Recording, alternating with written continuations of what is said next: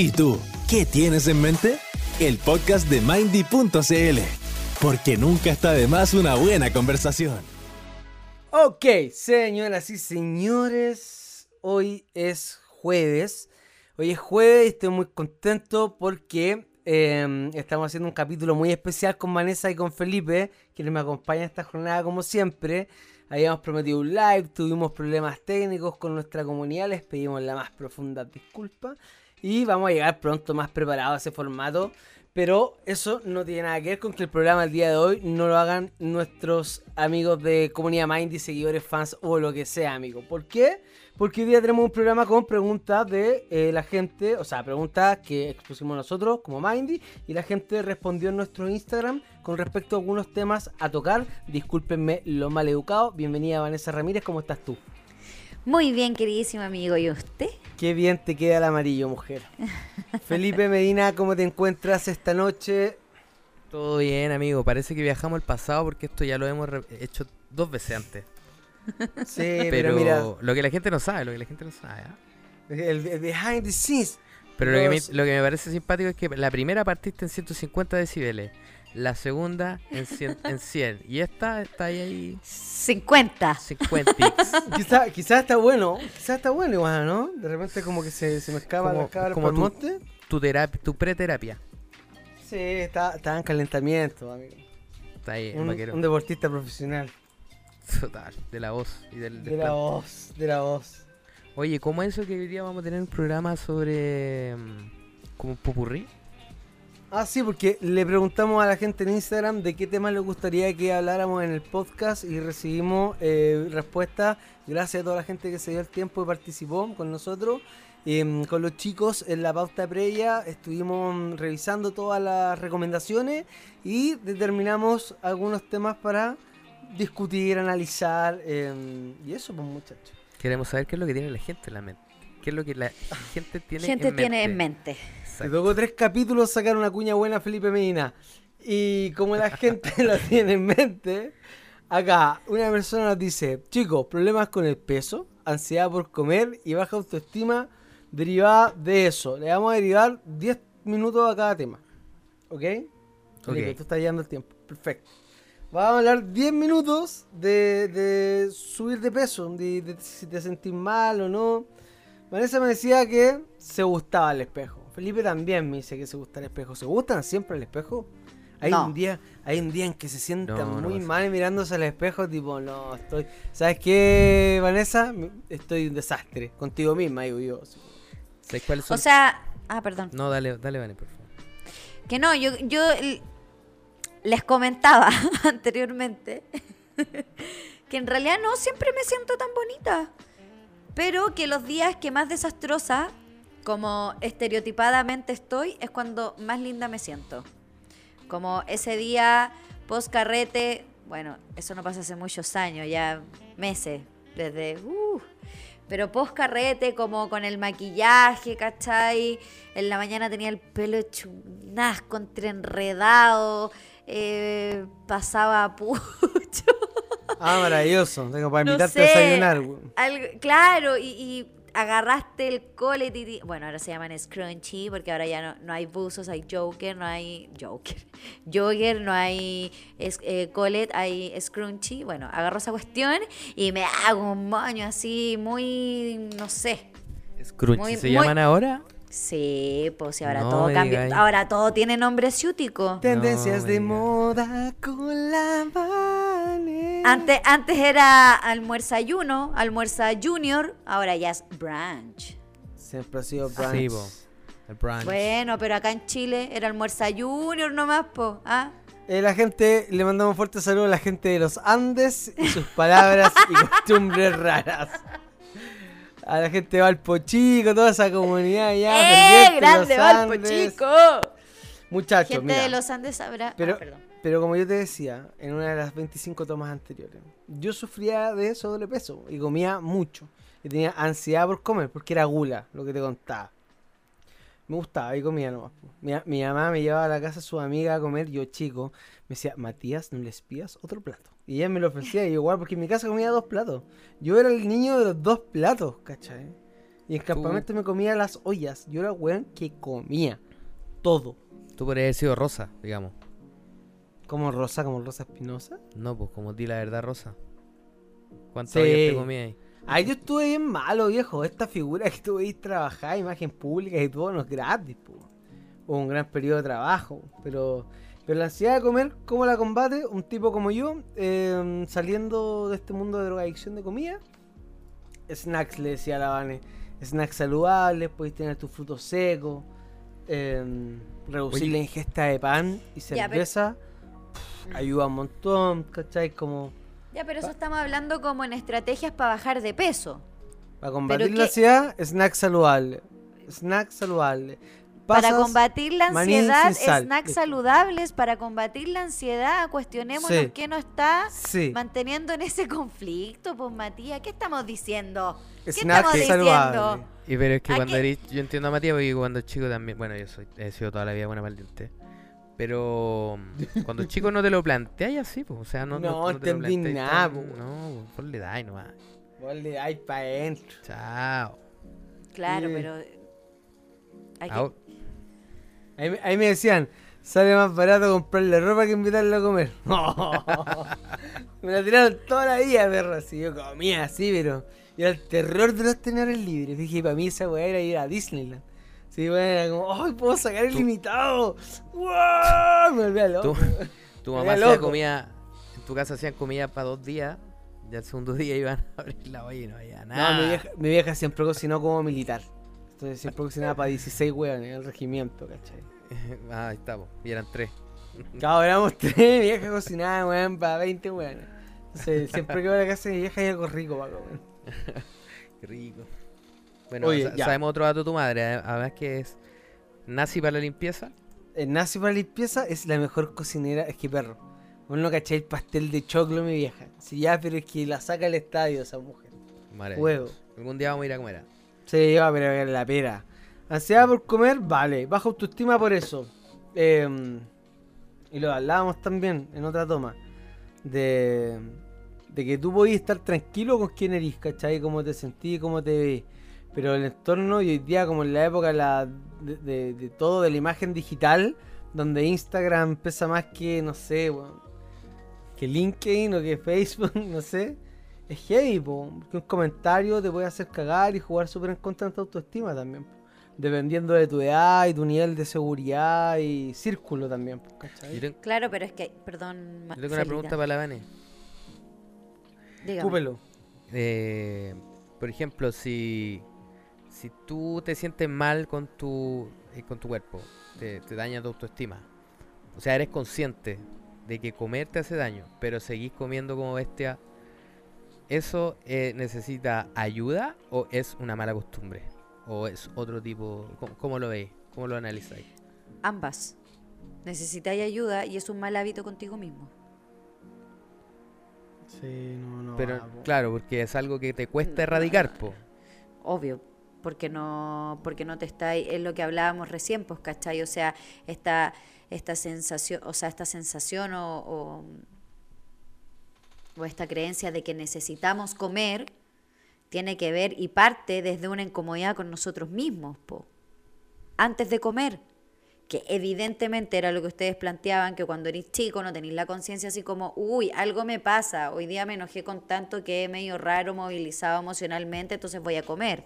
No, pero empezáis a darte cuenta que estás incómodo contigo, eh, que muchos millones de cosas yo encuentro que de repente incluso se empieza a generar por aburrimiento. Yo, yo me he dado cuenta que hay ser. gente que, que también se genera por aburrimiento el hecho de comer, ¿cachai? Pero el asunto es que cuando estamos incómodos con nosotros mismos, como les contaba en tomas anteriores, no, ya no voy a decir más eso. Quería solo eh, imitar al Matías. Entonces cuando a nosotros nos pasa eso, que nos sentimos incómodos con nosotros mismos y no sabemos qué hacer y un poco como que "Mm, voy a comer, ¿cachai? Así como, "Mm, en volar es hambre, pero ¿qué quiero comer? Mm, no sé. Ya, pero ¿cuál, ¿cuál sería tu consejo ahí con esa gente? Es como, empezar a cachar. chicos, hagan, tengan un hobby O sea- o cada vez que les quieran hacer eso por aburrimiento, toquen una campana o no sé, hagan algo que, que los saque de ahí, ¿o no? O sea, es que es, es- es complicado porque tú no llegáis a esa altura, Felipe, como preventiva cuando estamos hablando de ansiedad por comer. es muy difícil, a mí me pasa, me pasa. me ¿Cachai? pasa, Tú te das cuenta cuando ya estuviste no sé cuántos kilos, cuando ya empecé... Ya, es que eso es lo que quería explicar hace como 10 tomas anteriores. A ver, De por nuevo, favor. De nuevo, deja de imitarme ya. Mira, de hecho, en la última toma también me interrumpiste en esta parte. Estaba Bueno. leyendo el guion. Entonces, lo que pasa ¿Qué es lo que gente, pasa? people, hermosa, es que cuando nosotros nos pasa hacer algo y estamos conflictuados, incómodos con nosotros mismos, no sabemos qué onda, pero ah, comer, comer, comer, comer, pum, eh, traga, traga, decía yo. ¿Recuerdan esos, esos Sí, dulcecitos? po, los Ya, snacks. los traga, traga. Entonces, ¿qué pasa? Necesitamos satisfacer algo. La, la sensación es de insatisfacción. Entonces, como queremos satisfacer ese algo que no sabemos qué es, es súper fácil, pum, meternos algo a la boca. Y como ya lo habíamos hablado en otros capítulos, de esto de la satisfacción a corto plazo, la gratificación inmediata. Y que en nuestro cuerpo se va a leer como, mm, como celularmente, ¿cachai? Es nosotros al meternos eso a la boca, tener esa gratificación de que te comiste la papita rica, mm, mm, mm, ketchup, eh, salsa cheddar, mm, chico, ¿cierto? En nuestro cerebro, ¿qué pasa? Se empieza a liberar un neurotransmisor llamado dopamina, igual al placer. Pero ¿qué pasó? Que esa incomodidad o esa necesidad de satisfacer algo, nunca nos preguntamos qué era antes de, pre- de preguntarnos qué era y, y hacer ese descarte. Yo le digo por ahí, eh, mis pacientes probablemente me han escuchado decir esto, pero como limpiar esa maleza para poder ver realmente qué es lo que tiene ese jardín. Entonces, antes de ver la causa de, de esa insatisfacción, estamos satisfaciéndola. Ok, ok.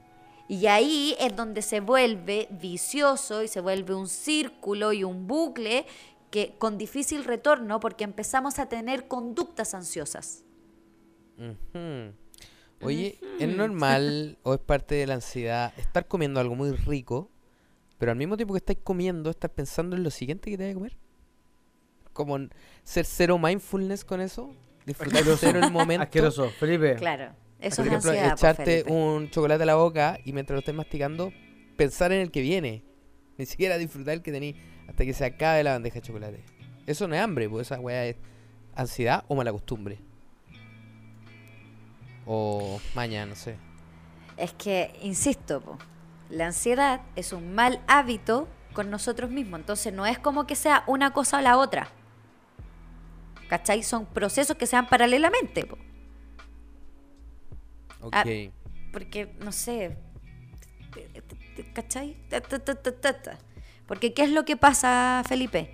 Que la real causa de esa insatisfacción no la estáis solucionando, ni siquiera la estáis viendo, ni siquiera le estáis dando el espacio. Antes de ir a reconocer esa in- insatisfacción, lo que estáis haciendo es satisfacerla. Hay gente que la satisface con comida, hay gente que la satisface con videojuego, hay gente que la satisface con... Ayúdenme. Oye, pero un- cigarro. una insatisfacción se puede... Ya, ok. Hay gente que una insatisfacción la eh, paliativamente la combate con comer. Pero ¿con qué otras cosas se puede paliar? ¿O es más común hacerlo con la comida? Que es lo que tenemos más a la mano.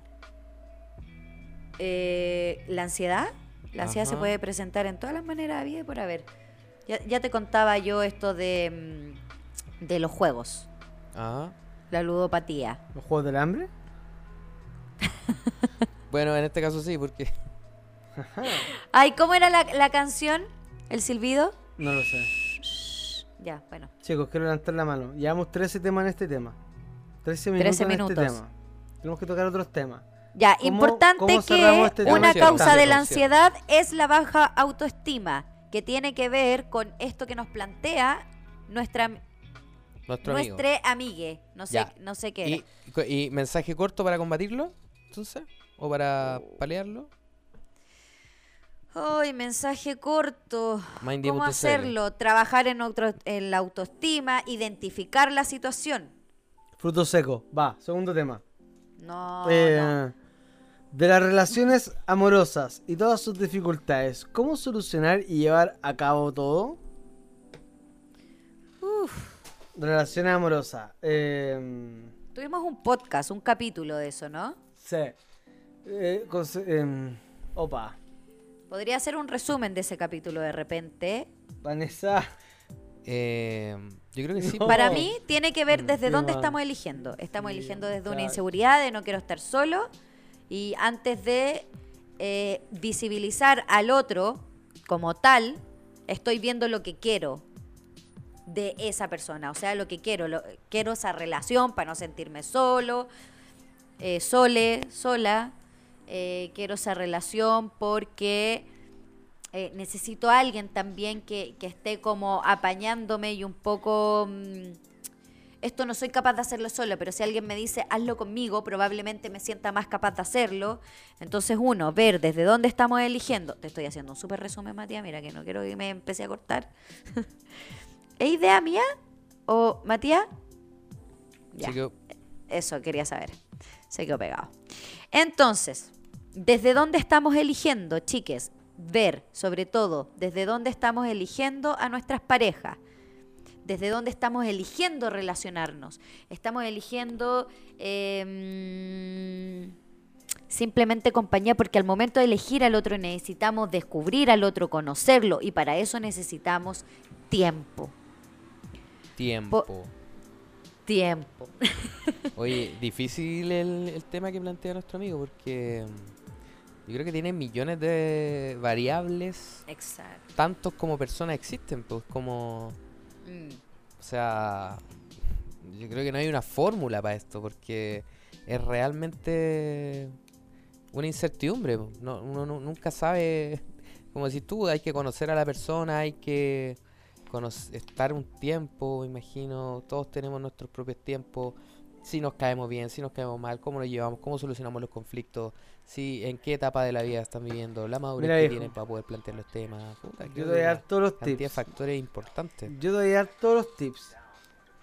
Em, relaciones amorosas y sus dificultades. Honestidad, muchachos. Hay que, hay que tener esa confianza con la pareja de sentarse a conversar las cosas. Y lo que nos está pasando, lo que estamos sintiendo. Desde Por sobre todo honestidad con nosotros mismos. Eso de- nos va a sí, permitir po. una verdadera el rato. Con el otro. Ser Oye, reales con los. ¿Ah? Mati, ¿tú le contaste a tu chica lo- a propósito de honestidad? Esa vez que fuimos, que estábamos... Ah, ya, eh, no, tranquilo. ¿Para mira, qué, pa' po? que- ¿Para pa- qué? Yo no tengo, yo no tengo nada que ocultarle a mi mujer y eso Estaba a mí me transpirando, ¿no? encanta. Lo, lo vi transpirando. No. No, mira, es que yo creo que eso, eso te- a ti te van curtiendo las relaciones. po. De más que en algunas relaciones como que metís mentiras blancas o cosas así, que al final decís como son tonterías innecesarias. Y hoy día estoy en una madurez, loco, donde yo le digo a mi, a mi, a mi pareja, le digo, weón, yo puedo ser torpe, desubicado, lo que queráis y todo. Bueno, pero me- valiente. bueno, valiente y todo, pero mentiroso no soy, contigo no soy, no jamás te voy a decir una mentira. Y, y sigo en ese plan, ¿cachai? Hace un tiempo en mi vida decidí como ir honesto con todo en la vida. No es que haya sido un mitómano, pero decidí como ir con la verdad ante todo. Le gusta a la gente o no le gusta lo que tengo para decir. Pero yo voy tranquilo y con la cabeza en alto, expresándola con respeto y todo. po. Pero, pero me siento desentendido de la mentira hace rato. po. Y eso, y eso a mí me tiene muy tranquilo. Es, es increíble cómo, ca- cómo camino por la calle.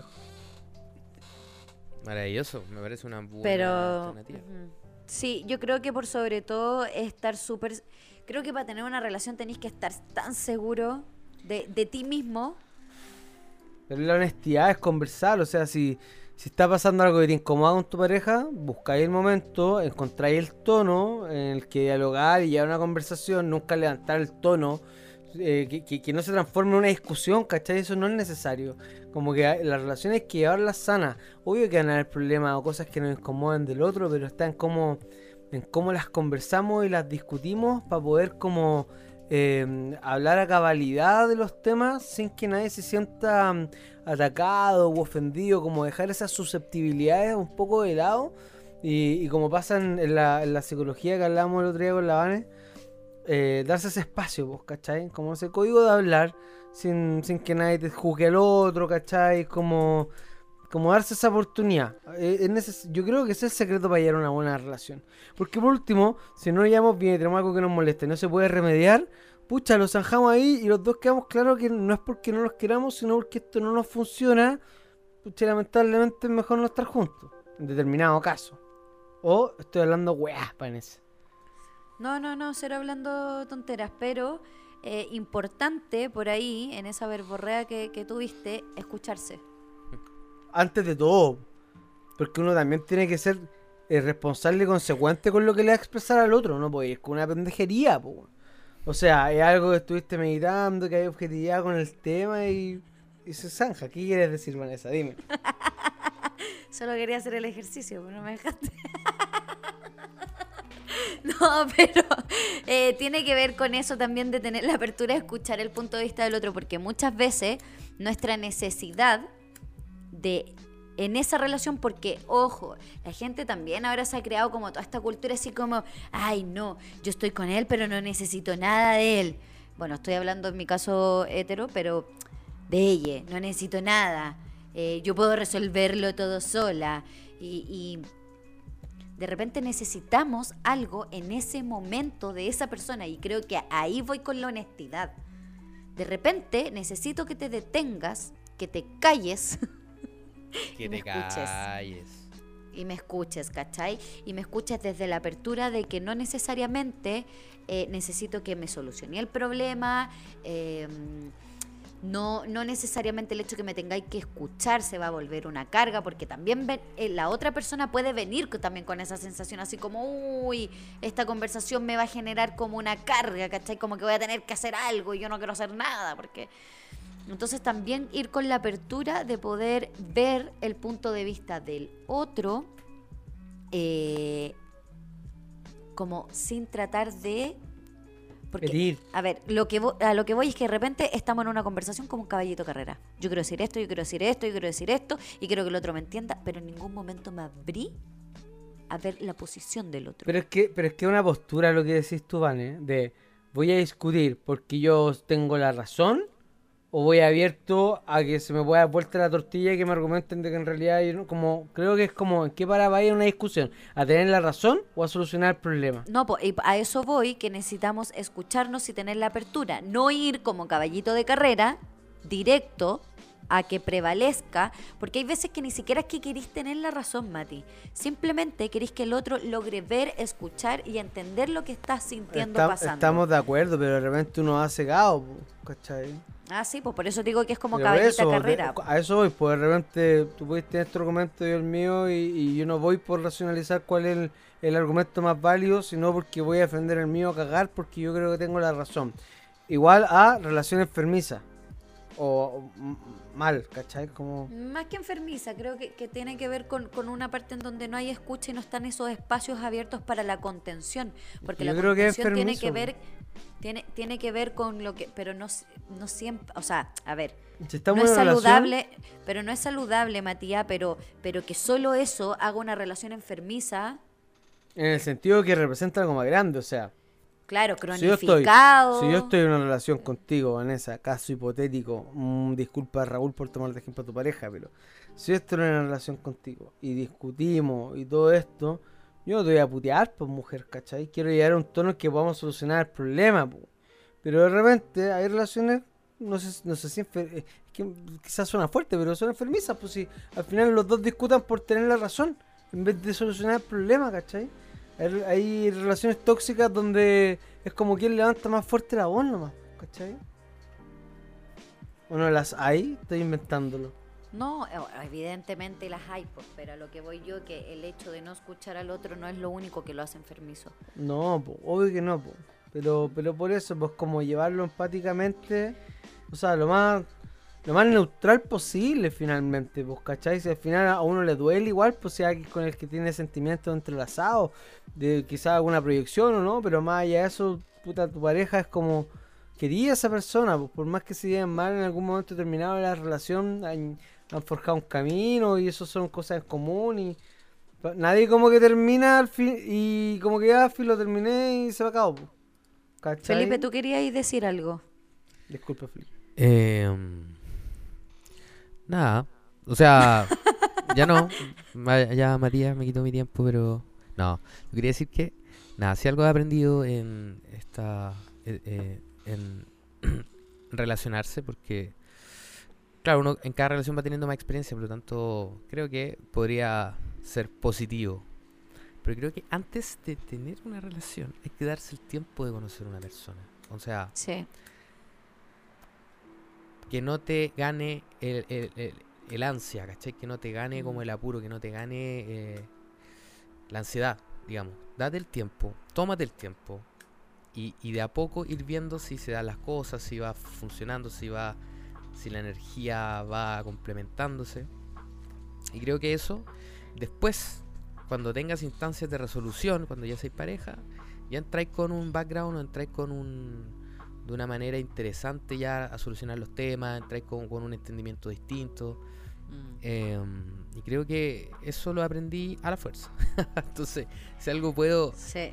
transmitir, es eso. Y creo que es muy positivo, así que Creo que eso es muy bonito lo que tú decís, Felipe, porque es lo que intentaba decir en un comienzo. Si te dais la oportunidad de, cuando te digo de conocer, es poder ver al otro. Pero verlo a él, o a ella, o a ella, es poder ver a esa otra persona y, y poder que no esté contaminado de, de lo que tú esperas, de lo que tú quieres de una relación, de tus proyecciones futuras, y que él va a venir a, a- a moldarlas sino que tenga que ver con verlo a él, permitirle que el otro te vea y desde ahí empezar a co-crear juntos. Creo que eso muy bonito lo que dijiste, Felipe. Oye, y tengo algo más bonito. Dímelo. Un piropo para conquistar. Piropo tierno. Para que usted Ya. lo diga, para que usted lo diga en esa etapa. Me gustan más que levantarme tarde. Qué tierno. Un bonito mensaje de WhatsApp o de Instagram para todos aquellos que están conquistando. Lo voy a mandar. Lindo, Felipe. Hoy día conociendo el lado más blandito de Felipe. Lindo. ¿Lo encuentro exquisito? Soy un flancito. día. Soy un flancito. ¿De qué sabor?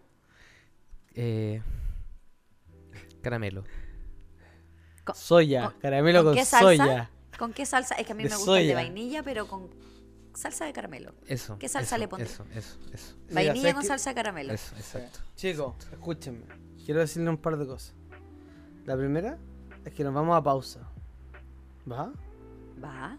Y la segunda es que para esta Navidad se quiere regalar autoestima. ¿Qué otra cosa, Felipe? Confianza. Confianza. Dejar el pasado atrás. Dejar el Sueños. pasado atrás, se quiere regalar impulso para sueños. Te invitamos a visitarnos en mindystore.cl y regalarle bienestar a tus seres queridos con una cajita Mindy. Sesiones de dos, cuatro sesiones. Acá me- ah, co- con- Cuatro sesiones, amigo. De cuatro sesiones. Para regalar eso que no se atreven a pedirte, amigo. Así que eso, nos vamos a corte. Gracias, Kevin, por hacer Esta Navidad no desees. Eh, ¿Cómo es nuestro, nuestro texto? Esta? Navidad no desees. no. ¿No te acordáis? Esta, esta Navidad no desees bienestar. Regálalo.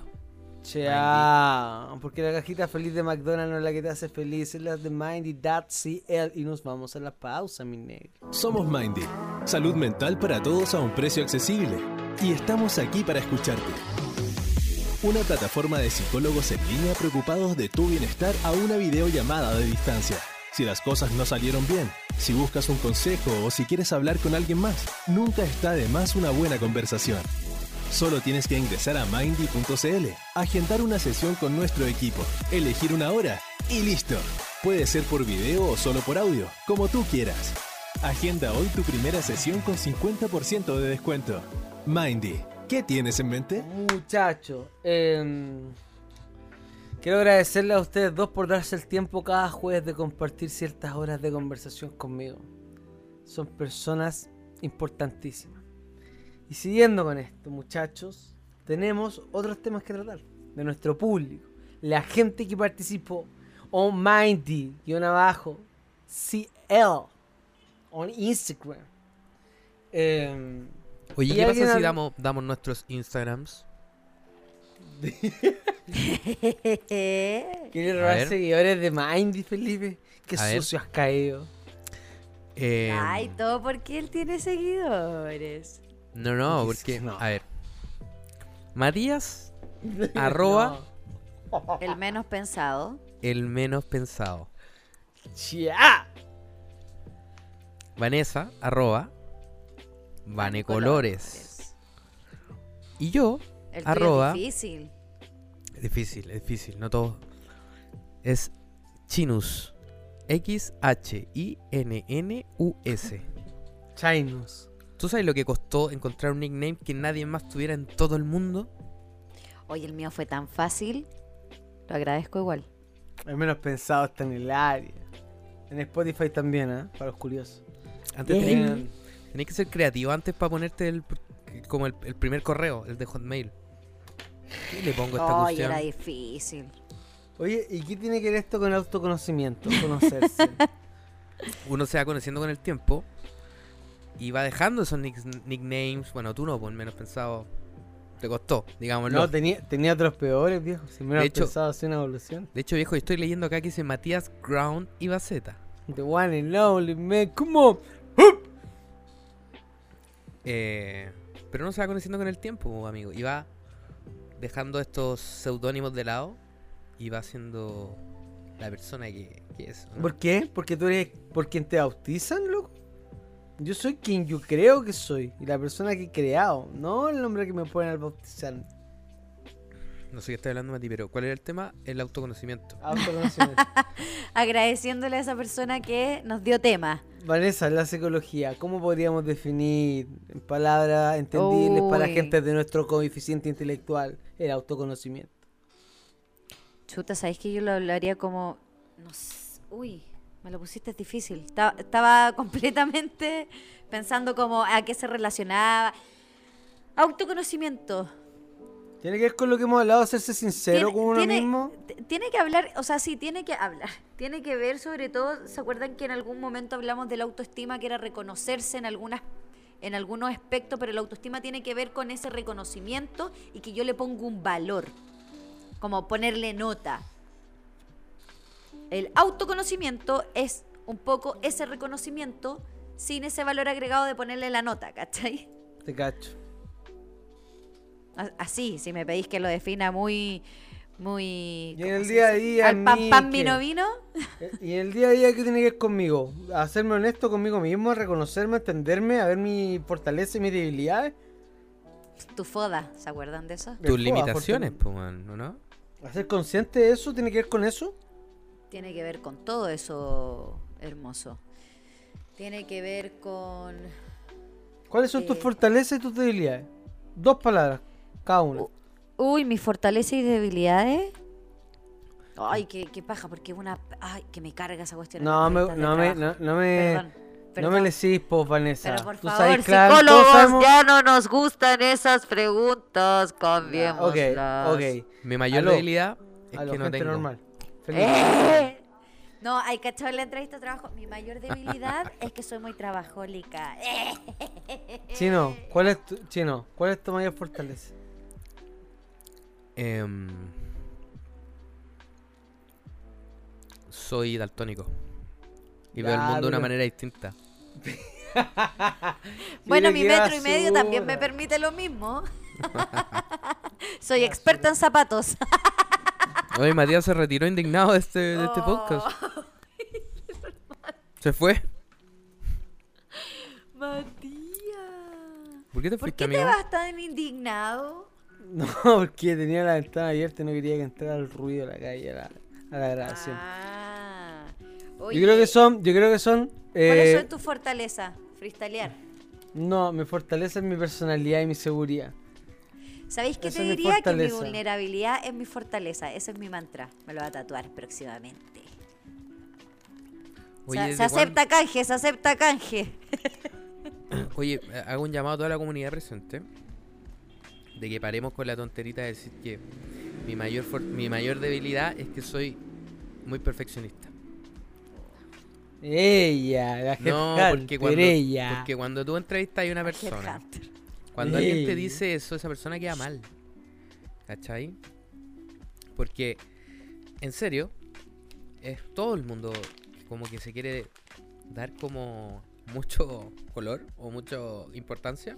Y es ese tipo de frases que está como prefabricada. Amigo, amiga, si usted va a una entrevista, yo he entrevistado a muchas personas, sea honesto, sea quién es usted, sea, pégese una Sí. Pégese un... Sea auténtico. auténtico. Tiene que ver con eso también Eso el autoconocimiento. autoconocerse, sí. No, Pero- no- pero- no tirar bullshit. Pero el Headhunter, como todo este rollo, ha mutado para allá también. Pues como que hoy día se valoran más otras aptitudes también. Como que quizás antes era como más, era como más empaquetado todo, ¿cachai? Entonces tenías que cumplir ciertos estándares para poder ostentar a determinada posición que era de tu interés. Que- Oye, yo- Perdón, dale Felipe. eh, quería contar una anécdota con respecto a eso. Las anécdotas. De Felipe Medina. O sea, no es mía, pero sí en el lugar que trabajo, una amiga, una amiga que no vamos a mencionar su nombre, em, la Dani, em, a ver, el puesto era de, de ejecutiva de cuentas, digamos, ¿ya? Ujú. en una agencia de publicidad. Y se estaba buscando una persona diferente, una persona distinta, ¿cachai? Como, entonces lo que se hizo, se agarraron a siete postulantes, los como los más, en el papel los más capacitados, se pusieron una- en una sala de reuniones y se empezaron, y el entrevistador, el headhunter, empezó a preguntarle cosas a cada uno. Igual es tenso eso, yo, yo nunca lo, lo he vivido, pero igual es tenso tener a, a tantas personas como que ya en verdad no tenemos tiempo, necesitamos sacar esto hoy día, así que vengan todos.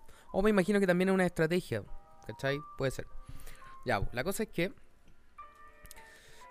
preguntan eso mismo, le preguntan cuál es tu mayor fortal cuál es tu mayor una característica que tú- quieras destacar de ti. Y todos empezaron. Bueno, es que yo soy ordenado, bueno, es que yo soy perfeccionista, bueno, es que yo no soy, soy así, no sé, no sé. Y llega hasta donde la Dani, que le importa un huevo, y la Dani dice, mi mayor característica es que yo soy hada madrina. Y todos quedaron así como, ¿qué? Ah, yo la conozco a ella, ahora que estoy... Y empezó a argumentar por qué era la madrina, porque su sobrina le había puesto que era la madrina, entonces ella cada vez que llegaba a la casa de su sobrina y decía llegó mi madrina. Corte, contratada.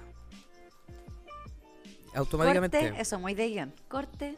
corte contratada. Incluso la gente después salió la gente, salieron todos eh, y se empezaron a ir y en el ascensor le decían, bueno, te van a contratar a ti, obvio.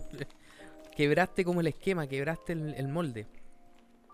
Ahora, claro, si estáis sería, estáis postulando un bufete de abogados, si estáis postulando para, no sé, algo que Ya, tenga... pero, pero ¿cachai? Que es como, todavía hay rubro donde es más empaquetado. Mm, Abogado, obvio que si decía madrina de ahí para afuera, pero en otras áreas menos como... Llamen a seguridad. eh, menos, menos docta o como se tradicionales. En otras áreas menos tradicionales ha cambiado el parámetro. Y se toman en, en otros valores, Mira, toman más valor para que la Yo creo que fue una jugada genial la que hizo. No sé si consciente o inconscientemente, pero fue genial lo que hizo. Y eso habla también de conocerse a sí mismo y conocer como sus capacidades. O sea, bueno, yo voy a tirar esta y apaño con lo que venga, ¿cachai? Si me, si me sale bien, bacán. Si no me sale bien, bacán también, pues, ¿cachai? O sea, tenéis que tener como esa autoestima y ese conocimiento propio para poder tirar eso. Entonces creo que hay un conocimiento importante en tener la confianza en quién eres para poder comunicarte o destacar de esa manera. Es que claro, tiene que ver con que vaya a transmitir desde una honestidad y ahí la autenticidad, ¿cachai? Te, vas a saber, ¿sabes qué? Por ejemplo, de eso, eh, siguiendo el ejemplo de, mm, de esta entrevista, ¿cuántos de ellos iban porque realmente querían ese puesto más allá de tener pega? No tengo ese dato. Pero, pero a lo que voy es como, cuestionémoslo, vos, ¿cachai? Hay gente que va a entrevistas por tener la pega, porque está, lleva ahí mucho rato sin pega y está incesante, y no van por lo que quieren. Creo que el autoconocimiento sí te va a poder, eh, te va a ayudar y te va a guiar en, en eso, pues, en que vaya a ir por lo que querís. Claro, claro. Oye, y el autoconocimiento se puede ligar de manera... mm, eh, se puede vincular de manera eh, evidente con eh, la cantidad de años que tenés. Es decir, entre más años tienes de experiencia, más te vas conociendo. O puede haber gente muy Puede joven que se conozca muchísimo más que gente adulta con mucha experiencia, muchos años. Es que va mutando, pues creo que de ahí tenéis que ir, ir haciendo el proceso, como que tenéis que ir actualizándote, como el celu, ¿cachai? Ah, Porque es, es volverse, si pensamos que yo voy a mantener, o sea, yo, todos, todes, mantenemos una esencia de lo que fuimos en algún momento, pero también vamos cambiando con el tiempo y, de- y dependiendo de nuestra etapa, el ciclo vital y todo. Pero también existe gente que retrocede en eso, porque en el afán que hablábamos ¿Yo puedo antes- desconocerme entonces? Sí, po. cuando empezáis a generar, ponte tú, esta, lo mismo que hablábamos en la entrevista, esta gente que está, de hecho, lo que más me dicen a mí de repente es como, me carga esta instancia de la, mm, de la entrevista donde tenéis que venderte. ¿Cachai? Como que tenéis que proyectar algo que no necesariamente erís, ¿cachai? Entonces creo que ahí el autoconocimiento te va a permitir ni siquiera venderte, sino que tú sabes que para ese puesto tú tienes las habilidades o las aptitudes. ¿Por qué? Porque te conoces. Y en ese sentido también hay gente que hace la pega previa y estudia bien a qué está postulando, dónde está postulando. ¿Cachai? Más allá de solo encontrar la pega. Y creo que eso sí permite el autoconocimiento, que nos vamos a ir vamos a ir proyectándonos de una manera realista y coherente con nosotros mismos.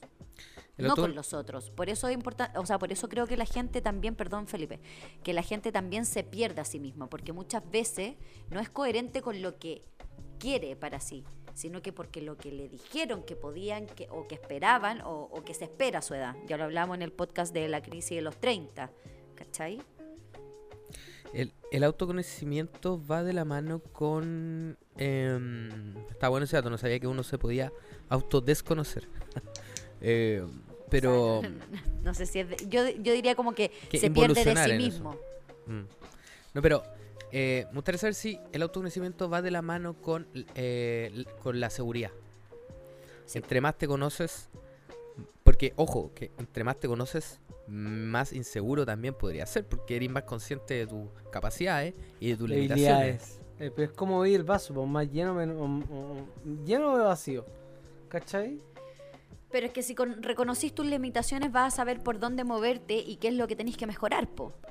Pero por eso lo podéis ver como una oportunidad o como hasta acá me quedo porque para esto soy bueno. Sí, pues va como en la visión también, pues. Di la Sí, verdad, pues, por Rosa. eso, pero también tenéis que reconocer la- cuáles son las limitaciones internas y las externas, po.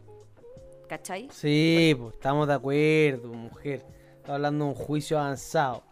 Chicos, no los quiero matar ni cortar el tema, pero nos queda un último tema para la segunda parte del segundo bloque. A puede ver, ser. Oye, ¿puedo, puedo dar tips Sí, por favor, disculpa. para el autoconocimiento? eso, sí. dale. Escriban, cabros. Escriban. Escriban. Eh, bitácora, diario, como quieran llamarle. Yo nunca enganché con los diarios. Me aburrí escribiendo los diarios. Después no los leía. Yo te vi una vez tapado en diario, ahí como en Providencia sí. con Lion. Eso Tapado en diario, Medina. Ya para un diario, eso sí. También en esas mismas anotaciones ir como mm, ir especificando nuestras pasiones, lo que nos apasiona, ¿cachai? Lo que em, lo que hablamos, las virtudes, las limitaciones. em, también ir eh, que, eh, que yo de repente hago este ejercicio, sobre todo cuando son terapias vinculares, eh, de que alguien diga, te describa y a ver cuán coherente es con lo que tú sientes. ¿Cachai? Entonces también ahí nos puede dar alguna pista de repente de que estamos proyectando algo con, no, con lo, no en lo que necesariamente nos reconozcamos. Ok. ¿Cachai? Perfecto. cacho? ¿Algún último tip antes de cambiar de tema, muchachos? No, eso, eso, eso, eso, eso. Lo siento, yo sé que están apasionadísimos en este tema, pero pero un, un seguidor de Mind tiró Yo- otro tema y yo creo que es súper justo. an- antes de pasar ese tiempo último también. tema, el último tip, Mati. Dime. Jueguen uno y cuando les pongan 2 más 4, ahí van a. Realmente van a conocerse cómo son, si se pueden controlar, si no se pueden controlar. Ahí va a salir la esencia del ser humano. Cuando te ponen 2, ¿Aló? 3, 4 más 4. Aló, Sheldon Cooper. Aló. ok. Ok, Sheldon Cooper. muchacho, tremendo tema. Yo se quedaba para rato, pero queda uno, que era. Pero para Un- disculparte, tira el tema. El tipo dice, estaría bueno un podcast sobre los miedos de los padres y cómo se lo pasan a sus hijos. ¿Qué, qué opinan? ¿Ustedes han sentido eso? Yo tengo todo un tema con, el- con este concepto como en particular, weón. ¿Ustedes han sentido algo? Abre los fuegos, po. Em, ya, mira. Yo nací el año 86. Em, ¿Cuándo se fue la dictadura? El, volvimos a democracia en realidad, 91, 92, 93. 90. ¿El 90? 90, perfecto. Yo nací en dictadura, no tengo mucho recuerdo de dictadura, básicamente. Mi, mi- mi aparato cognitivo se empezó a desarrollar en democracia, ¿vale? Pero yo siento que mi generación, como la tuya, chino, somos como los hijos de la dictadura, pero por los miedos que nuestros padres nos heredaron a nosotros. Porque somos chicos.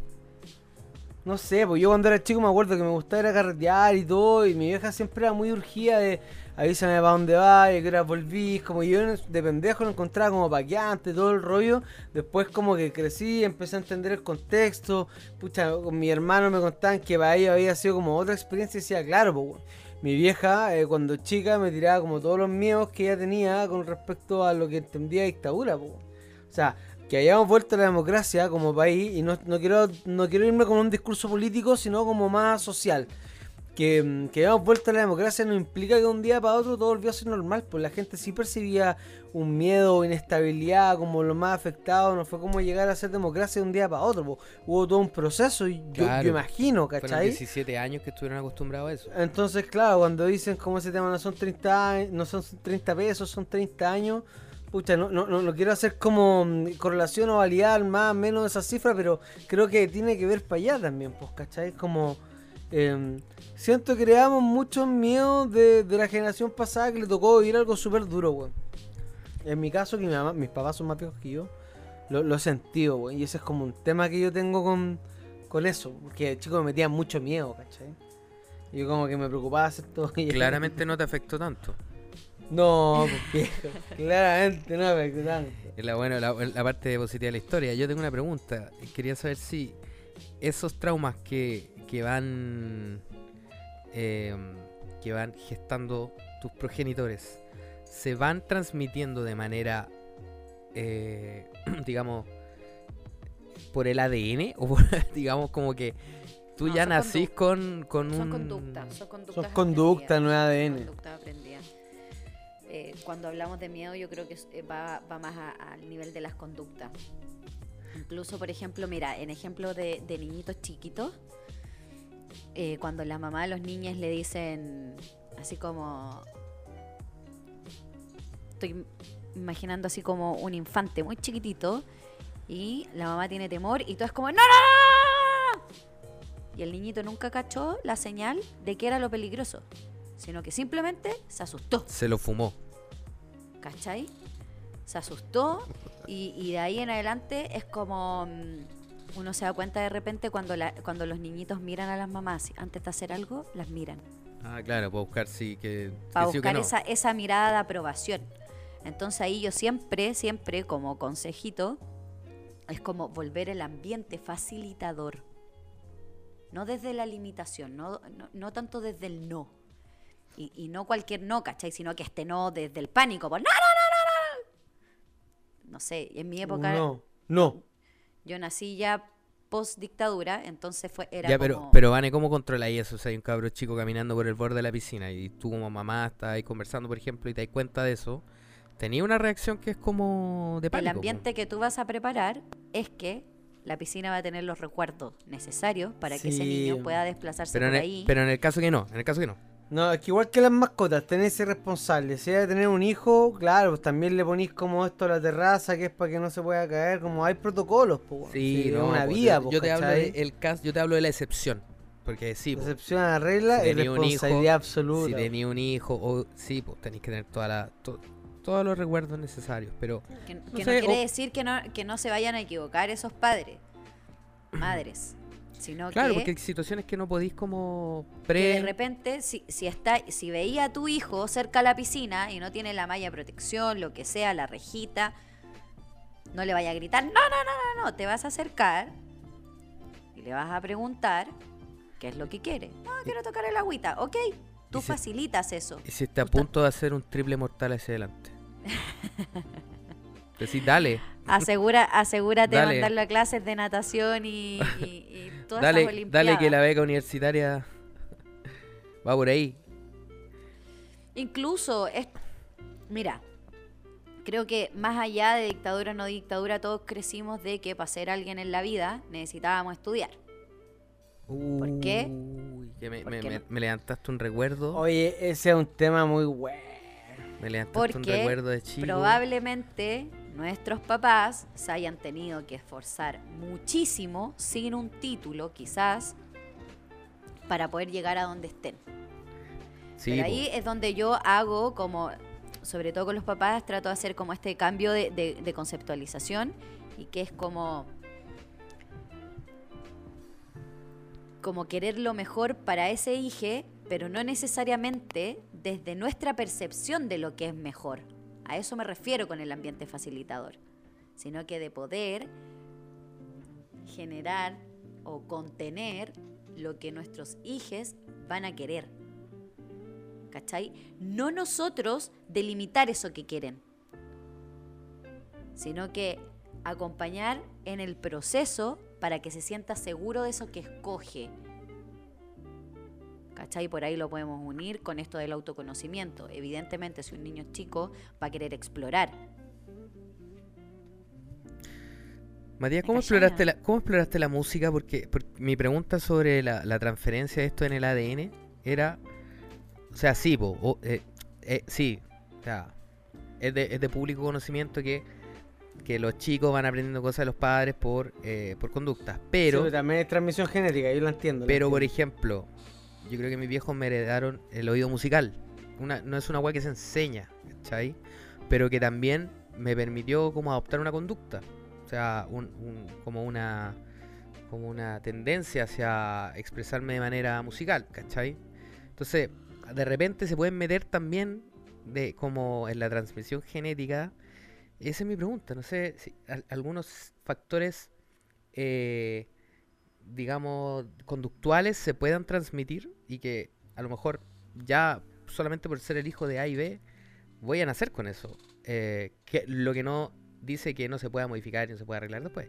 Ahí tengo la duda, no sé, a lo mejor la pregunta va para un genetista, pero me causa, me causa como... eh, que me gustaría saber si es que es posible transmitir, o sea, además de las cosas obvias que son los rasgos, que son eh, la- el color de piel, el color de pelo, pero hay, hay cosas más, más allá, pues, ¿cachai? Que sería interesante también. Porque Yo es- creo que tiene que ver con la estimulación. Porque evidentemente generaste ese oído musical porque estuviste en un ambiente, en un contexto que te fue facilitando ese, ese, ese conocimiento, pues, ¿cachai? Tú estabas ahí mucho más eh, como... Propenso, propenso a interactuar en un, no sé, si tu papá le gustaba la música y tocaba la guitarra, no sé, probablemente sus reuniones familiares eran con sus amigos y tocaban música o ponían vinilo o lo que sea, no- ¿cachai? No, la verdad es que yo conocí a mi papá a los 15 años. Fue a comprar cigarro y no... Volvió cuando tenía Ve, 15. ve que en la tontera, ¿sabes por qué le digo que en la tontera? Yo conozco a su papá. Dudo que su papá haya hecho eso. Lo dudo. No me venga. No, una bromita, una bromita. Pero sí, tienen razón, tienen razón. Viví- en nací- eh, estuve en un ambiente musical cuando era pequeño. Pero, Entonces, pero... pero, eh, pero no sé, me imagino que deben haber cosas que se transmiten también. Sí, pues, debe ser mitad y mitad. A, a eso me refiero al, al- al ambiente facilitador. Estuviste estimulado por algunas cosas. En más o menos cantidad. Y tú, Mati, por ejemplo, ¿cómo te estimulaste con la música? Puta, súper solo. Mira, si te soy honesto, mis papás se separaron cuando yo tenía cuatro años. Yo a mi papá no lo conozco. Eh, y nada, como que no, no tuve nadie metido en la música en mi familia. Yo fui como el, el, el bicho raro en realidad con todo. Pero te, pero tenía una facilidad como de nacimiento para la música, ¿cachai? ¿O no? Como que la buscaba ahí. Yo como creo que que más que, que, tenías que tenerla facilidad, en tu vida. yo creo que desarrollé oído, como me gustó la música y, y aprendí como a diferenciar los diferentes estilos de música en términos de instrumentos, tiempos, intenciones. Entonces, no sé, como que por ahí se me fue estimulando. Y ahí determinó que me puse a rapear y todo, pero, pero es como lo que me hace sentir la música. Más allá de todo, es lo que me hace sentir. Ahí me puede cambiar el estado anímico muy heavy una canción. Ah, claro. Si, si vengo como muy bajón de un día de pega o lo que sea, me pongo un temón y voy para arriba, ¿cachai? Con otro me podría suicidar. Ignite, Ignite. ¿Y tú, ¿y tú Vane? ¿Qué- ¿Yo qué- qué? ¿A, qué estuve más...? ¿Sentís que te transmitieron algo o que naciste en un ambiente facilitador que te lo, que, lograste Como- desarrollar algo? Sí, yo creo que desde ahí es como desde el esfuerzo constante. Porque yo crecí en una familia como de hartas mamás solteras. Los Andes. Entonces, como que esto de, de que podís, ¿cachai? De que erís lo suficiente para sacar a tu familia adelante y cosas por el estilo. Pero a lo que... Perdón que sea redundante, pero esto del ambiente facilitador también tiene que ver con que, por ejemplo, si tú fuiste espermeado de un ambiente musical, también podrías haber elegido, porque ya lo conociste, que eso no te gustaba. Ah, también. Entonces... Es como reaccionar al estímulo. ¿Cachai? Entonces, me refiero a facilitador que también te dejen explorar lo que tú quieres. ¿Cachai? Porque lo que evitan nuestros padres, y que esos son los miedos, creo yo, de alguna otra manera es que tú te equivoques y sufras con eso. ¿Cachai? Bueno. Entonces, creo que están, perdón, eh, creo que están evitando dolores que muchas veces son inevitables y que se requieren para el aprendizaje, como equivocarse. ¿Cachai? Como caerse, pararse. La manera de aprender, po. O sea, Como- ¿cuántos de nosotros gateando intentamos pararnos y no nos caímos, cachai? Me imagino esta misma, esta misma eh, eh, conversación, pero si naciste en un ambiente delictual. Y ahí me acuerdo de ese meme de los Simpsons, donde Snake le enseña a robar a su hijo y se, se roba una bicicleta. Oye, pero eso es súper eso es súper heavy porque como tú hoy día le contaba al Felipe Vané antes de que te nos unieras vi una noticia que acá a una cuadra de mi casa Ah, sí. a un, a un tipo le robaron el auto en Manuel Montt con Providencia, ¿vale? Se lo robaron tres cabros chicos de 13 años.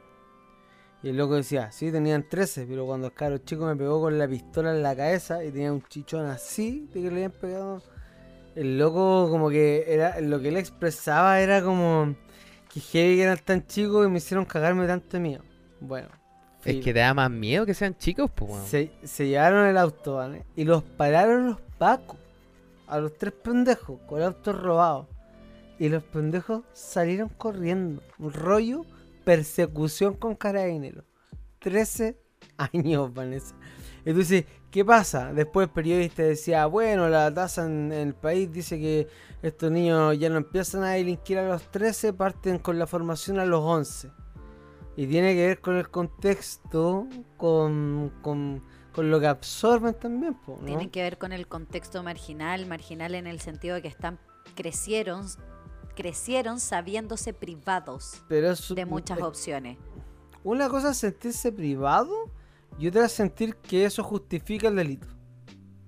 No, yo no estoy justificando el delito, estoy diciendo que ellos entendieron que era la forma, porque habían unas opciones que no estaban para ellos. Pero ¿Por claro, qué? ¿por Porque qué entendieron que era incluso la su forma? contexto, su familia, no se las brindaba. No. E- e- ese, mira, ¿sabéis qué? Estoy viendo de nuevo el reemplazante Ah, qué buena. Muy y buena. creo muy que, buena. que ahí se, se lleva muy bien esto de la marginalidad, marginalidad, Sí, ¿cachai? totalmente. de cómo te esforzáis, pero constantemente va a haber alguien que solo por abajo, tu apariencia, claro. por tu apariencia, por Ah, donde venís, sí. por donde viví, O sea, por quién es tu familia, o sea, ¿cuánta gente, cuánta gente ha intentado entrar a alguna institución de este país que tiene que ver con. Fuerzas Armadas, Policía, y no pueden por el hecho de que algún familiar tiene un prontuario? Pero resulta que justamente esa, esa persona no tiene No tiene prontuario, y quiere hacerlo distinto. Hay un, e- hay un ejercicio que, como lo que tú decís, que hay un video de YouTube que es muy interesante que dice ya, hay muchos niños parados en una línea y hay un tipo que dice ya, lean- eh, avanza un paso el que vive con su mamá y su papá, avanza la mitad. Avanza otro paso el que eh, tiene tres comidas al día, avanzan dos tercios. Y así el tipo va diciendo cosas y al final hay chicos que están parten mucho más cerca de la meta que los que no, tienen que dar la carrera entera. Entonces el tipo dice, ya, ahora partió la carrera. y obviamente los tipos que tenían más... Es una metáfora interesante, pero que me, me, me acordé este de lo, con, lo que, con lo que estáis diciendo. Hay gente que, claro, que nace en estos entornos que eh, tiene muchas más batallas que dar y muchas más peleas que dar. Y de repente es mucho más fácil entregarse a esto, lo que pasó con este chico que le robaron el auto a un cabro de 13 años, que yo lo viví en carne propia y sé lo brigio que es. A mí también me, me robaron el auto una Word. encerrona. Word. Y claro, ¿no? Hay, hay un tema pendiente súper grande que, que creo que, te- bueno, que tenemos que solucionar como sociedad. Pero-. Pero estamos llegando al final de nuestro programa. Por eso, yo quería decir algo antes de terminar. Como A para ver. cerrar el tema. Sí, de- Que era como. Seamos más responsables como sociedad también. po. Si un chico no recibe como el apoyo, el buen ejemplo, las opciones, pucha, tratemos de, si podemos, meter una manito y hacer de este, de este lugar un, un lugar mejor finalmente. ¿Cachai? Yo no creo que nadie nazca bueno ni malo, no se forma, por sus contextos y todo. hasta hasta el Cizarro tenía la opción. No hagamos responsables a los chicos de nuestros temas. Hay que ser bien responsable cuando uno trae una vida al mundo y no, no, a cosas negativas, muchachos. Eso. Em, Siento que hoy día hablamos más de psicología que en muchos capítulos anteriores. mira quién está ahí. Mira quién está ahí. Yo quiero saludar a mi amigo Raúl, la Orange Flavor Represent. Entonces, por ahí, para cerrar un poco, eh, voy a insistir con el ambiente facilitador para evitar no permear a nuestros hijos de nuestras propias aprensiones. Maravilloso, me parece perfecto. Creo que hemos tocado todos los temas por encimita, pero creo que cada Gracias. tema ha tenido su, su momento, ¿no? Sí. Antes de que nos vayamos, perdón Matías, pero quiero hablar de que probablemente muy pronto podamos profundizar en todo lo que eh, hablamos en, en primera instancia sobre la ansiedad y comer por ansiedad y cómo eso nos baja la autoestima, ya que vamos a tener una súper invitada que nos va a ayudar con eso desde un aspecto mucho más eh, científico, por así decirlo, pero desde lo que es la nutrición. Maravilloso. para Oye, que estén atentos. Hemos tenido invitados de todo, adestradores caninos, eh, nutricionistas, ahora vamos a tener vamos a tener muchas cosas preparadas para el 2021, ¿ah? que se viene, se viene interesante. Vamos a poder hacer Oh. nuestro streaming en vivo sin que se nos caiga, Oye. sin que se escuche. Gracias a la gente que participó hoy día con nosotros Oye, Matías, pero pero- los temas. pero Sí, despier- oye, sí. Pero despierta así, po. Vamos, Deja- vamos. Déjame Su- terminar. Súbele 10. Gracias, gracias a la gente que participó con las temáticas para este capítulo. Gracias a la gente para la, que creyó en nuestro envío y, y- Y guateamos. y lamentablemente no pudimos cumplirle como merecían. A la Daniela que estuvo ahí A la apañándonos. Daniel, a la E, a todos los chicos que nos bancan siempre. eh, al Ale, al Kevin, a todos los cabros, al team. A la vamos Lira. para arriba, a la Lira, loco, a todo el team, vamos para arriba, mi chico. This is Mindy, what do you have in mind? Lavender Rex, see you soon, motherfuckers. ¿Y tú? ¿Qué tienes en mente? El podcast de Mindy.cl. Porque nunca está de más una buena conversación.